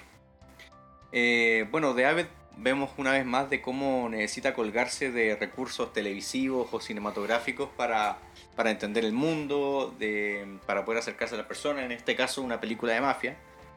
Eh, esto se ve en el mensaje de venganza que les manda al resto cuando, cuando están malcriados eh, y que es tremenda referencia. Que- Es O sea, muy bueno cómo, cómo, cómo lograron ejemplificar todo eso y mantener toda esa línea de las películas de mafia. Lo Sí. encuentro genial. Sí, Eh, claro. Su, ma- su manera de, de, de de colgarse a lo cinematográfico para entender a las personas es que si esas personas en un momento no respondieron en base a lo que él creía, dado que en su cabeza había una película de mafia, entonces su respuesta a eso fue acorde a una película de mafia película. con, con un un mensaje. Exacto. O sea, en el, en el fondo es la verdadera necesidad de, de entender y ser entendido por los demás. Sí, exactamente. Estoy da- totalmente de acuerdo. Bueno, a, a Troy encuentro que lo vemos, bueno, inf- infantil como siempre. Y lo más, lo más destacable es que tiene mascota nueva. El gran senos de Annie. Que es, es la primera, pero no será la última vez que aparezca. Sí, sí, sí, sí. Y de Annie, vemos que, bueno, para ella el, el consentimiento viene por tener cosas útiles en lo, en lo académico. Por ejemplo, ella valora mucho que le hayan regalado una, una mochila llena de nuevos eh, Bolsillos. bolsillos. y está feliz con eso. Y bueno, y cuando los cuadernos no están a, a la altura, los cuadernos que le regala Abed no están al- a la altura por no tener las líneas y espaciados y márgenes que ella quería, entonces directamente los bota a la, a la, a la basura. Está totalmente corrupta también. Claro. Bueno, en el caso de, de, de Brita, creo yo que vemos uno que sigue siendo lo peor. No, no, no, pero vemos que para ser alguien que es eh, supuestamente desinteresada, que es vegetariana, que eh, es muy enfocada en causas sociales, que lo primero que pida sea una peluquera y una Sí. asistente personal es como un poco dicotómico, si se quiere. Sí. Eh, y, y- y Esta vez usó bien la palabra, eh, Víctor. Tomemos claro. nota. A diferencia de la. de la ¿cómo, cómo fue en el capítulo 6? Eh, Ubicuidad. Ubicuidad. Correcto. Bien, Miguel. esto, esto no me lo van a perdonar en Nunca. ninguno de los nunca, capítulos. nunca, nunca. Jamás. Bueno, Víctor, esta es la última vez que te invitamos a Gracia. Bueno, si, si nos pudieran ver, estamos acá con nuestras poleras de, ubicu- de ubicuidad. Y por otra parte, de Pierce, seguimos viendo su necesidad de reconocimiento y de estar rodeado por gente que lo admire Y lo eh, valide. y lo valide. Mm. y lo valide. Por lo que solicita este séquito de personas que cumpla con su con sus ridículos estándares como el que tenga como el que uno se llame Travis. Sí. No, you go by the door. Y You Go By The Door, que notable. De Shirley, sabemos que está separada y soltera. eh, y bueno, le interesa por eso la, la atención de este nuevo personaje que aparece solo en este episodio, que es Sexy Dreadlocks o Trenzas Sexys. Y está dispuesta a utilizar todo este mundo de los dedos de pollo para, que es algo eh, muy superficial, pero bueno, esto le permite tener la atención y controlar a, a Sexy Dreadlocks. Ah, Hablando de Sexy Dreadlocks y de senos de Annie, vemos que estos son dos eh, personajes que aparecen por primera vez en este capítulo, al igual que la señora de la cafetería, The Lunch Lady. The Lunch Lady. Sí. De todos estos, el único que no volverá a aparecer será Sexy Dreadlocks. Así es. Y bueno, los personajes secundarios que retornan tenemos a Starburns, a Garrett y a Leonard. Puros notables. Me Sí. encantan esos personajes. La fauna de, de personajes secundarios de Community es muy buena. muy buena. Maravillosa. Eh, maravillosa. Entran, tiran su frase de, de X del capítulo y listo. de estos veces. tres, ¿cuál es su favorito? De estos tres que están acá, Leonard. Leonard. ¿Tú? Concuerdo totalmente. Sí, Leonard Leonard. es lo mejor. La- las mejores, voy a dar un spoiler, pero da lo mismo. Las mejores críticas a snacks y pizzas congeladas de YouTube. Temporada 3. I know Bien. spoilers. bueno, a, a nivel de guion, comentar un poquito que Nada, nada, comentar un poquito nada. Es extraordinario, no hay más que decir al respecto. y es de los mejores de la serie, es de los definitivamente. mejores de la serie, Es totalmente. que como, que- como que todo anda bien, todo funciona, no, no, no te aburre nada. No, nada. Está todo tan bien narrado que te lleva obligatoriamente a recordar todas esas películas de mafia y, y- y que efectivamente logren que tú identifiques todas esas escenas es ya simplemente maravilloso. Mira, es súper respetuoso el homenaje al cine que Mm. hace, el, y, y quizás para a nivel nada de guion. forzado, y para nada forzado. Mira, Cero. y además, como alguien que cuando vio este capítulo por quincuagésima vez no había visto Goodfellas, eh, es muy entretenido igual. O sea, no necesitas haber visto la película para entender las referencias, pero habiendo visto la película se entienden y se disfrutan mucho más. Claro. O sea, este Sí. capítulo ya es bueno sin haber visto la película necesariamente. Si bien Tú no lo habías visto. No la había visto, por Claro. eso, por eso Si digo. bien no necesitas haber visto Goodfellas en particular, sí necesitas como entender un poquito el concepto de las películas de mafia. Claro, Mm. pero para eso, claro. Pero para eso tienes El Padrino, tienes Goodfellas, Sí, que son correcto, los que ya hablamos, claro. pero también tienes tantas otras más. O sea, tenemos esta serie Los Sopranos, tenemos eh, incluso referencias que, hacen, que se hacen en How I Met Your Mother y tantas otras Sí. series y películas Sí. que le hacen referencia a esto que no ver Community y no entender referencias a películas de mafia es muy difícil. Es estar muy de desconectado de la cultura pop, es cierto, sí. Y bueno, como decíamos también a nivel de guion, se hace avanzar a los personajes, nos muestran... eh, eh, ah, y es uno de los episodios que muestra el lado oscuro, lo cual yo encuentro siempre notable. Sí. Y, y au- aunque al final, como siempre suele ocurrir, eh, entramos en un mundo, en, en un, en un final absolutamente adorable que homenajea a la comedia romántica ochentera en 16 velas. Y, para, y lo, lo utiliza para mostrar en el fondo esta reconciliación y, y el, el nuevo entendimiento mutuo que alcanzan los personajes de Jeff y Abed. O sea, bueno, y esto es lo que acaba haciendo que sea una joya por todos lados. Incluyendo eh, por el lado del humor. O sea, esto tiene, este capítulo tiene muchas capas, muchas capas que podemos empezar a pelar como una cebollita, como decían en Shrek. Eh, pero no deja de ser gracioso. Sí. O sea, eh, ahí vemos que se, como comentábamos, se potencia si se entienden las referencias cinematográficas, pero no es necesario haberlas visto para ellos. Vemos, eh, vemos la emulación a la secuencia de inicio de los buenos muchachos, El freeze frame. el freeze frame. Eh, Tenemos a Abed narrando el comportamiento de Jeff, eh, que es la misma forma en la que Henry Hill eh, hablaba de Jimmy Conway, el personaje de Robert De Niro en Buenos Muchachos. no, y cuando Jeff golpea la mesa, Golpea eso, la eso es mesa y excelente. vuelve a, a participar del diálogo. eh, Es muy bueno. Sí, tenemos el Stargate eh, con música de 40-50 que tanto le gusta usar a Scorsese. El, lo hemos hablado todo este capítulo y seguiremos refiriéndonos a él, el montaje de la venganza de Abed castigándolos a todos. Me encanta. sea- y, con, y con el detalle de usar la misma canción del montaje, el que es. Leila de Derek and the Dominos. Si no han visto Goodfellas, véanlo. Y Sí. después vuelvan a ver este capítulo. Sí. De nuevo, no es necesario. No es necesario, pero es... eh, es- Ayuda, ah, te potencia todo este humor. potencia la experiencia. Lo lleva hasta 11. Lo lleva a 11, muy bien. Oye, y una mención especial, por supuesto, para Pierce y su frase Streets ahead. Streets Ahead, porque bueno, pasa, pasa a ser parte también del- del- de la cultura popular de, de Community. O sea, de verdad, no hay foro que uno vea de Community o comentarios de YouTube en que donde alguien no mencione esta frase, porque se volvió muy icónica. Y es el único capítulo donde aparece. No se nombra nunca más en, Sí. en ningún otro episodio, pero aún así es icónica, es demasiado buena. Así emblemático del episodio. Así Eso- emblemático. eso eh, denota. eh, Es sí. correcto. Correcto. Dentro de los escenarios podemos ver que eh, solamente se, utili- se recurre a, valga la redundancia, escenarios recurrentes, como son la sala de estudios F, el dormitorio de Abed, la biblioteca, la cafetería, la oficina del Dean Pelton y la sala de almacenamiento, que al parecer es la misma que vimos en el capítulo 17. Y dentro de las canciones destacadas que encontramos acá está Shake Your Money Maker. Shake your money maker. Shake your money maker. del artista Elmore James, que acompaña el relato de Abel sobre el funcionamiento de la familia del crimen. Así también, Laila, por supuesto, de Derek and the Dominos, gran banda liderada por Eric Clapton, Sí. emulando el montaje clásico de Buenos Muchachos cuando Abed le da una lección a todos. Muchachos, pasemos a nuestra sección de trivia y datos anexos.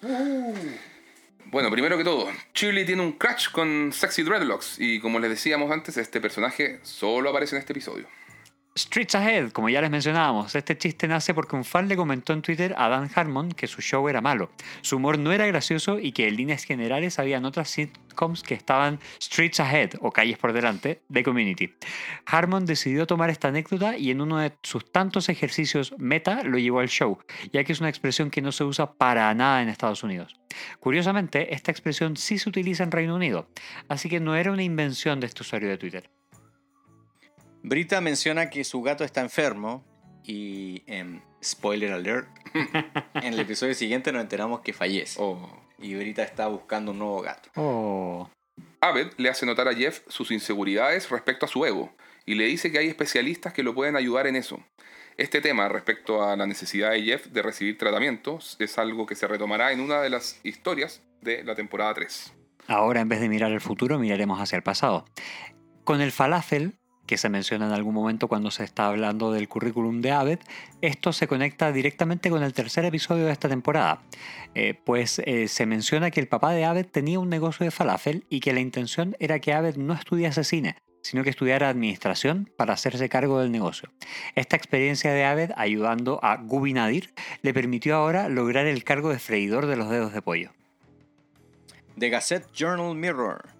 Recordemos que Jeff es el director del diario escolar, tal como se mostró en el episodio 13 de la primera temporada, cuando Dean Pelton le asignó el cargo. Eh, es el episodio donde aparece Jack Black como Sí, invitado. que no sé si- por supuesto que lo recuerdan. Ustedes ahí, amigos, Sí, claro, por que supuesto. oyen el podcast. Eh, y hacen un homenaje a la serie eh, MASH. Mash. Eh, ahora Jeff usa el denominado cuarto poder de las comunicaciones y el periodismo para favorecer su plan de alcanzar el control de la producción de los dedos de pollo. Además, el artículo en el diario está escrito por Annie, en latín. y tiene fecha de publicación 22 de abril del 2010, misma fecha en que fue estrenado este episodio en TV.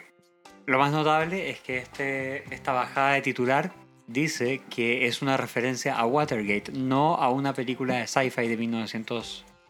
94. Gracias. Me Del fue- mismo nombre. Me fue blanco. Fue uno de los tres episodios que la cadena NBC pidió a última hora y el equipo de producción los, los hizo contra el tiempo. Curiosamente, dos de ellos fueron de los más arriesgados y de los, y de los mejores de la temporada, eh, que es este episodio de La Mafia de Pollo y el 1.23, Wow. Paintball. Ya se viene, ya se viene. Se viene. Maravillosos episodios conceptuales. Cada vez que un personaje del grupo ostenta algún nivel de poder que lo ubica por sobre los demás, toma el asiento de Jeff en la mesa. En este capítulo vemos a Abed sentarse en el puesto de Jeff. En episodios futuros volverá a ocurrir con otros personajes, como por ejemplo Pierce en el capítulo 23 de la segunda temporada. Nos queda mucho para revisar Uh, eso qué- todavía. Qué buen detalle ese, ¿eh? Sí. Sí, es genial. La magia de la mesa. Claro. Anis Boobs es interpretado por Crystal the Monkey, que en 2012 fue nombrado uno de los actores mejores pagados de la TV. 12 mil dólares por episodio. ¡Wow! Actuó en films como The Hangover 2, Doctor Dolittle y la trilogía de Una noche en el museo de Ben Stiller. Buenísimo. Está forrado Crystal the Monkey. Imagínate. Ahora, otro llamado hacia el pasado. Los oidoculares. Uno de los miembros del séquito de Pierce tiene puestos los oidoculares que Pierce usó en el capítulo Psicología Social, que es el cuarto capítulo de esta temporada. Buenísimo detalle. Un momento favorito de uno de los actores. También les, comentar- les iremos comentando eso. Cada, cada vez que un capítulo eh, tenga algún elemento o momento que alguno de los actores haya referenciado posteriormente que es uno de sus favoritos de la serie, se los haremos saber. ¿ya? Eh, en este caso, Joel McHale, que interpreta a Jeff Winger, dijo en una entrevista que uno de sus momentos favoritos de toda la serie es justamente cuando Abed dice As far back as I can remember, I always wanted to be in a mafia movie. Luego, como complemento, el hecho de que la narración se transforme en 16 velas, dice McHale que fue un giro que le encantó y lo puso también muy feliz. Y antes les habíamos hablado del panel con los gustos y necesidades que cada uno, que Abed tiene respecto a cada uno de los participantes de esta familia del crimen. Ahora lo vamos a comentar más en detalle.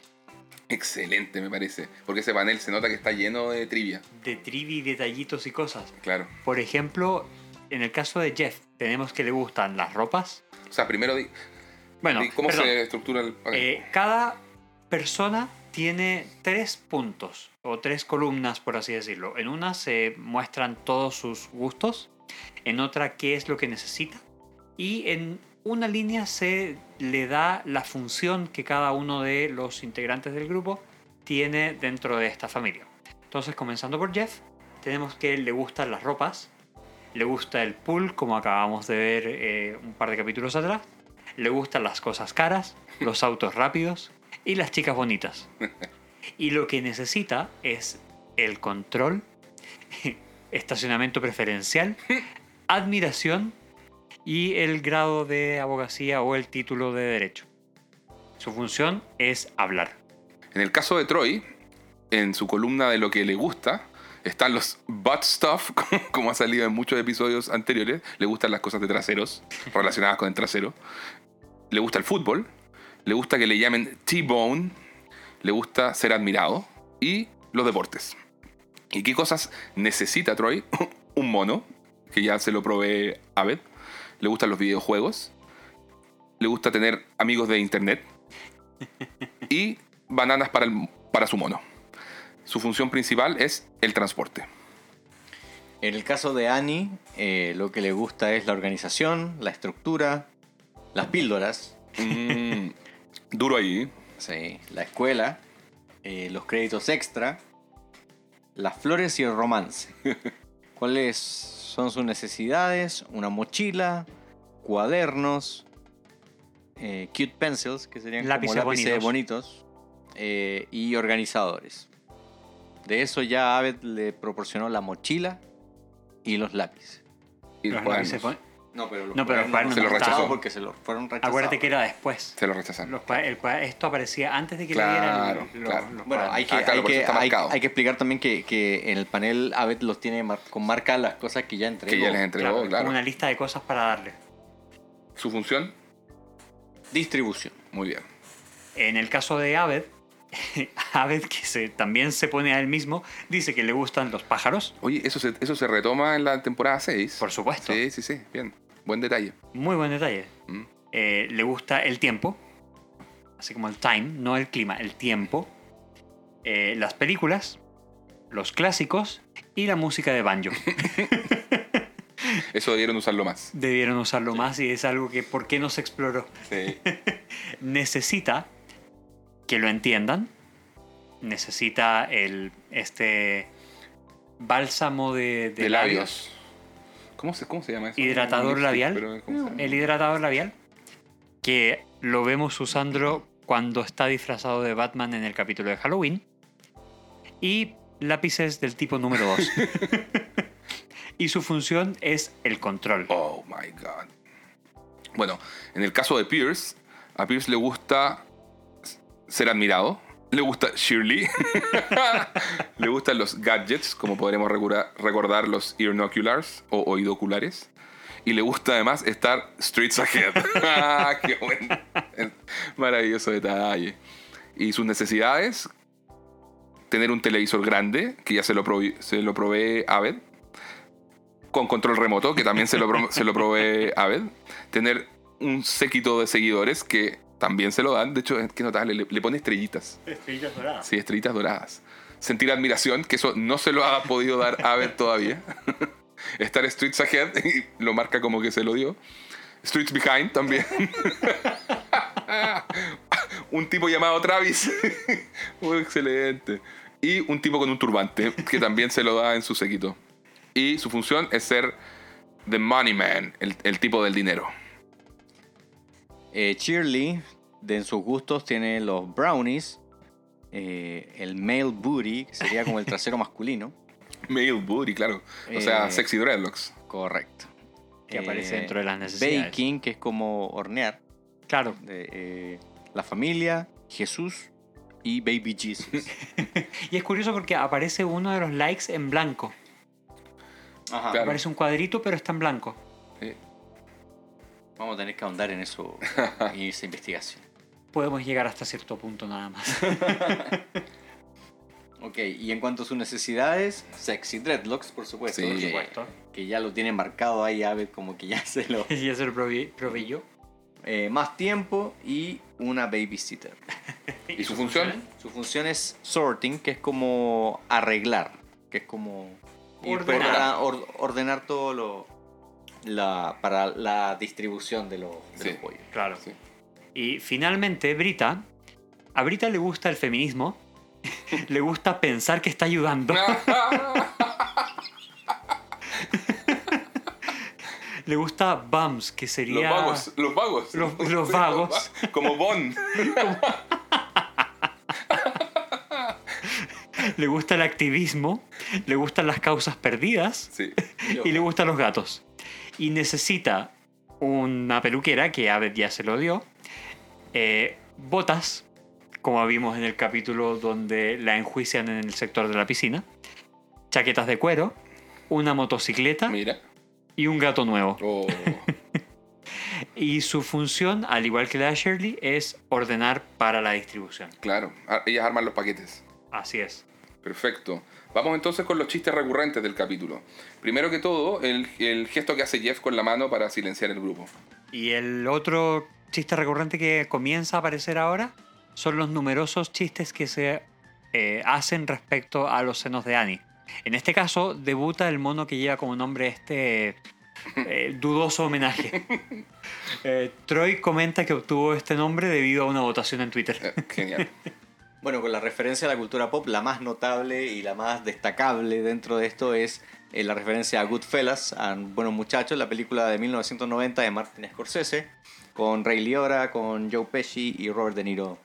Gran Eh, film. que fue la gran inspiración de este episodio. Sí. Eh, también tenemos la referencia al Padrino, que- la- aquella película mítica de 1972 dirigida por Francis Ford Coppola y protagonizada por Al Pacino, Marlon Brando, Diane Keaton, como muy bien lo recuerdan en Brooklyn Nine-Nine, la película de Diane Keaton, Correcto. eh, Robert Duvall y James Caan. Medio reparto. Tremendo reparto. Eh, eh, eh, es muy buena película. Sí. Es como un- Sí, Bueno, el padrino se ganó todos los Oscars habido y por haber. Mientras que Goodfellas, buenos muchachos, no ganó el Oscar a mejor película ese año, lo cual es un Robo. pecado capital. Un robo. Lo ganó Danza con Lobos. La escena en que eh, esto le hace referencia a la escena en la que Troy le cierra la puerta a Jeff dejándolo fuera, que es idéntica a la última escena del padrino, cuando todos se quedan adulando a Michael Corleone y cierra la puerta, dejando a su mujer Kay fuera de los negocios de la familia. Uh. Spoilers. Por si no vieron El Padrino, bueno, ese era el final. La película Predator o Depredador de John McTiernan de 1987, protagonizada por Arnold Schwarzenegger. Esto ocurre cuando Abel dice que Sexy Dreadlocks se parece a la criatura, el depredador. Watergate, el escándalo político ocurrido a inicio de los 70, entre el 72 y 74, durante el gobierno de Richard Nixon en los Estados Unidos, en el cual a raíz del robo de una serie de documentos confidenciales en la sede de Watergate del Partido Demócrata y el posterior intento de encubrimiento de los responsables por parte de la administración de Richard Nixon, se acabó destapando información gubernamental de todo tipo, desde abusos de poder de Nixon, acoso a opositores, dinero negro, etc. Terminó con la renuncia del presidente y con 48 de los 69 involucrados en la cárcel, muchos de ellos altos funcionarios del gobierno.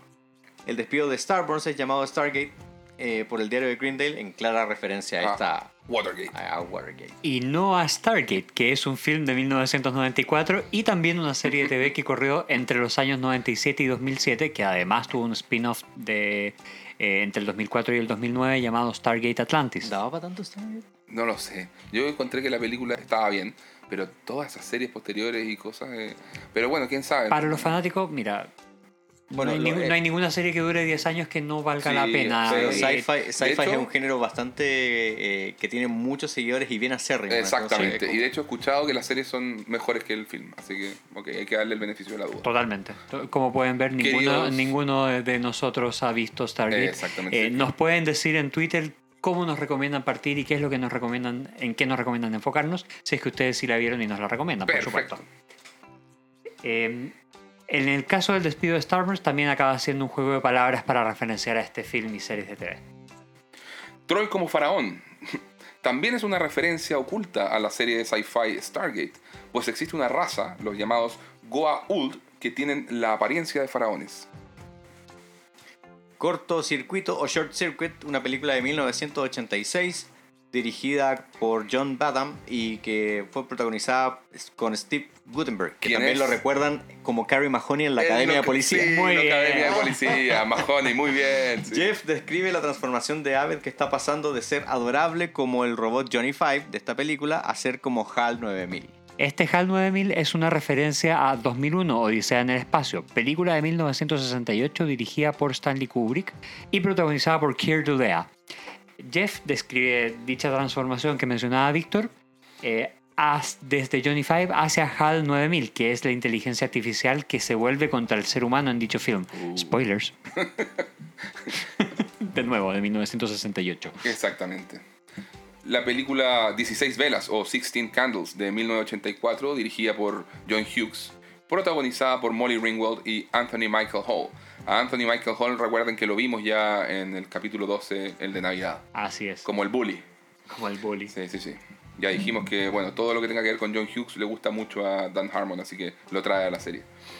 La referencia a esta película ocurre cuando Abed le pide a Jeff al final recrear la escena icónica de, de este film y ambos aparecen comiendo los dedos de pollo sentados sobre el mesón.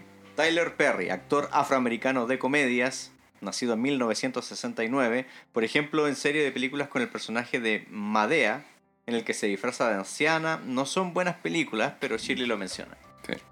También se hace referencia a ABC After School Specials, que es, eh, son, como dice su nombre, especiales que eh, familiares con lecciones morales positivas para los niños y jóvenes de Estados Unidos, que corrió entre los años 1972 y 1997. Uf, Un poquito duro. de tiempo. Eh, Abe los menciona al final, cuando dice que no quiere que Jeff se apiade de él y haga de esta historia un especial aleccionador como en los mencionados. La serie Law and Order o La Ley y el Orden, que corrió entre 1990 y 2010. Y que también tiene varios spin-off, así como Stargate. Claro. En serio. Law and Order, y es como cuando ya le empiezan a poner lo- las ciudades, ¿no? Maya. Sí, Claro, exactamente. bueno, Abbott dice que en esta serie comenzaron a usar la misma premisa del abogado que ejercía la profesión sin título. Dice que es una copia total a la premisa de Jeff. Knight Rider, una serie que se emitió entre los años 1982 y 86. Es una serie a la cual Aved hace la mención a Jeff cuando comprende que lo que acaba de hacer es tener una relación de apoyo como la existente en, en esa serie entre el personaje principal Michael Knight, protagonizada por David Hasselhoff, y el automóvil de inteligencia artificial Kit, que era en mi obsesión cuando era chico. Yo veía ese- ¿Sí? yo soñaba con tener ese auto. En serio. Yo nunca vi la serie. ¡Oh! Pecado. Y yo creo que vi un par de capítulos, pero no me llamaba la atención. Porque no soy muy fan de los autos. Claro. Bueno, vámonos con los tropos de sitcom. El episodio, como hemos dicho, en general es un conjunto de tropos de los filmes de mafia. Todo lo que es eh, la línea de historia que siguen estas películas. El clásico ascenso al poder y la, y la posterior caída. eh, la venganza o el ajuste de cuentas cuando se traicionan las fidelidades. Y la música de época, la voz en off del narrador, todo eso.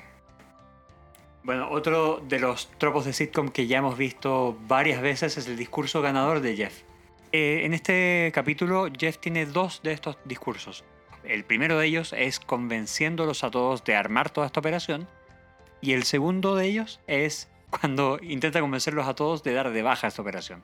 Eh, bueno, y el final tipo comedia romántica ochentera, eh, adaptado a la relación de Jeff y Abed, ahí como termina el capítulo. Oye, eh, este capítulo está lleno de momentazos. Lleno de momentazos. Si tuvieran que escoger uno y solamente uno, ¿cuál sería? Uy, qué Uy, difícil. muy difícil. Si me pregunta a mí, eh, bueno, destaco el episodio completo, pero la Sí, verdad que no sí, se puede. Eh, el freeze frame en cuanto empieza la película de, Me sumo. de, de mafia de Abed. Y que es el lo que decíamos antes, es el momento favor- uno de los momentos favoritos del actor de Joe McHale también. Correcto. Y me, me sumo. eh, Yo vi ese momento y dije, esto es especial, distinto, me, me encanta, me encanta. Genialidad por donde se le mire y todo lo que vino después de eso no me decepcionó en lo Exacto. absoluto. Así que sí, para mí ese es el momento bisagra del capítulo, así como también este capítulo es como bien bisagra dentro del, del Claro. futuro de Community. Muy, muy importante todo lo, lo que ocurre en este capítulo. Sí, no, este es una, una colección de momentazos. Sí. Pero a mí me gusta más esta, esto absurdo del Streets Ahead. Ese yo te diría que es mi segundo momento favorito y que además es totalmente ajeno a todo lo demás. Ajeno, no, Es- no es- tiene nada, nada que ver con nada, pero es, es tan absurdo dentro del absurdismo que es todo esto que me encanta. Y además cómo lo usan, porque Sí. lo usan en toda esa secuencia inicial en el diálogo con Pierce y después empieza a aparecer en forma como su- sutil, como que se escucha de fondo de repente a, a- a Pierce tirando la frase. Uno podría decir de manera orgánica, pero no hay nada orgánico Nada en la orgánico. utilización de esta frase. Ah, sí, sí, sí. Pero sí, ese, ese es mi momento favorito y luego la utilización posterior en cada uno de los momentos que me da mucha risa. Eh, y nuevamente, ¿sobrevive la premisa de esto a los estándares 2020? También conocido como el Departamento de Relaciones Públicas de Chevy Chase. Que Yo- aquí lo hacemos un ¿Qué poco que aquí Yo- un poco lo hacemos extensivo a Troy Barnes. ¿Qué opinas tú, Víctor? En líneas generales yo creo que el episodio sí. Eh, Sobrevive. Sobrevive. Solamente habría un momento, a mi parecer, que haría un poquito de, de ruido, que sería cuando Pierce se dirige a la, a la señora de la cafetería. Oh, sí, Sí, sí, sí, sí, muy sí. duro. Eso, eso sí. Y eh, la dice como muda idiota. Exacto. Sí, no. sí, sí, sí. Sí. Eso, eso no sé si lo, lo- harían hoy en día con tanta... eh, Liviandad claro, o facilidad. falta de sensibilidad Sí. respecto a la gente discapacitada.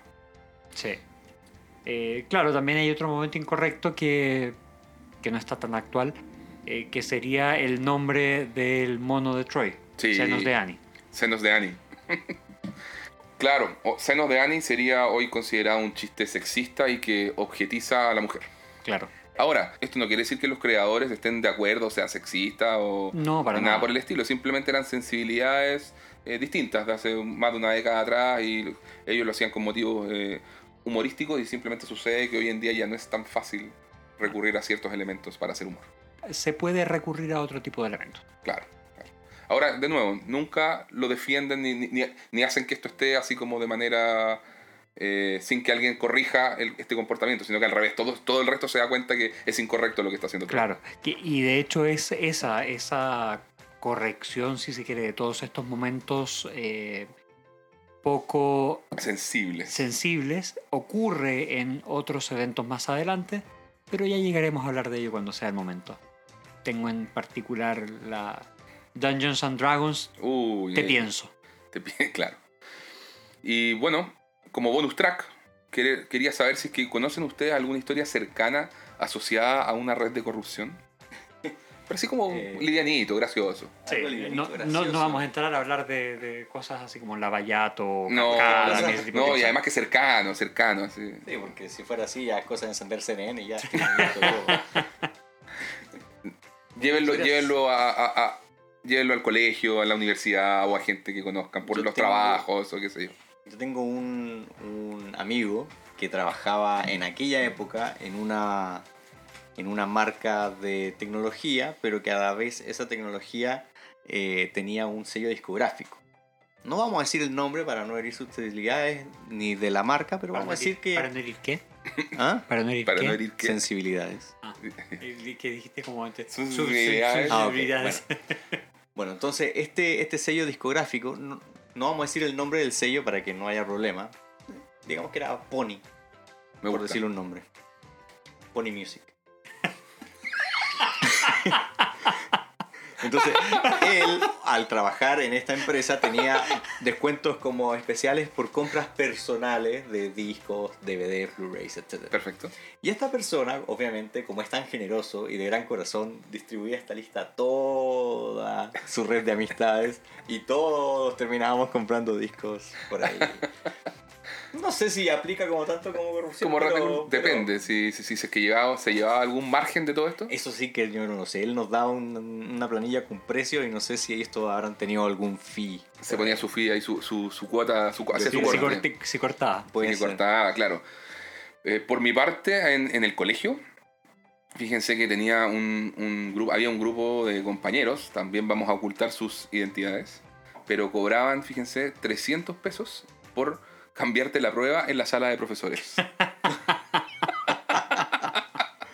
y, y fíjate, eh, el, el- el modus operandi. Ellos operaban en horarios en que los profesores hacían las clases. Y lograban así como escabullirse. No, simplemente, que simplemente no entraban a clases. Y como Mi- Miguel sabrá, no era muy difícil simplemente no entrar a clases. Era No, para nada. exacto. Eh, bueno, se metían, entraban a la sala de profesores, se metían al cajón del profesor, donde sacaban las pruebas originales que todos habíamos hecho y las reemplazaban con hojas de prueba re- rehechas a pos- a posteriori, con obviamente las respuestas correctas, y las dejaban ahí en el, en el cajón. Bueno, luego obviamente aparecían puras notas máximas y nunca los pillaron, nunca Mira, lograron sa- salir ilesos de esto. Y fíjate que lo hacían en particular con los, ra- con los ramos, de, con las asignaturas de matemáticas e historia, porque ya tenían totalmente detectado el modus operandi de estos profesores y se sabi- sabían cuáles eran los cajones y sabían que estos profesores no le ponían seguro. Por lo tanto, eh, ya ta- estaban organizados de manera tal que uno o dos vigilaban ciertos puntos estratégicos y un tercero se metía a hacer el cambio. y cobraban 300 pesos. ¿cuánto serían 300 pesos en el valor actual ahora? no? Luca. Probable, una cosa así. Así como a, a ojo de buen cubero. Para quien está extranjero, cerca de Lucas, Lu- claro, Lucas mil pesos y eso es eh, un dólar Un y poco más de un dólar. eh, dólar cincuenta, como muy bien dice Claro. Víctor. Eh, por mi parte, cuando yo entré a trabajar a una empresa cuyo nombre no mencionaré, y no, no voy a hacer ningún tipo de alusión, eh, justo un par de meses después eh, echaron a alguien porque había sospechas de, de- de robo. Era un tipo que no ganaba un gran sueldo, eh, era gerente de alguna cosa que tenía relación con proveedores, eh, no tenía un gran sueldo, no venía de familia con dinero, pero que resulta que ya no se logró probar nada dentro de la empresa, no se le llevó a la justicia, simplemente se le dio término. Y, a la semana está la oficina de este lugar en Miami, porque esto todo ocurrió en, en la casa de Miami, Entonces, esta oficina en Miami estaba frente a un río, eh, tenía, estaba dada una salida de agua. El tipo a las dos semanas pasa en un yate carísimo que no tenía idea de cómo podría haber, no lo podría haber comprado jamás con el sueldo que tenía. Y como ya dijimos, no tenía dinero familiar y pasa con un megáfono insultando a todos, diciendo, miren lo que me compré con su dinero y se fue.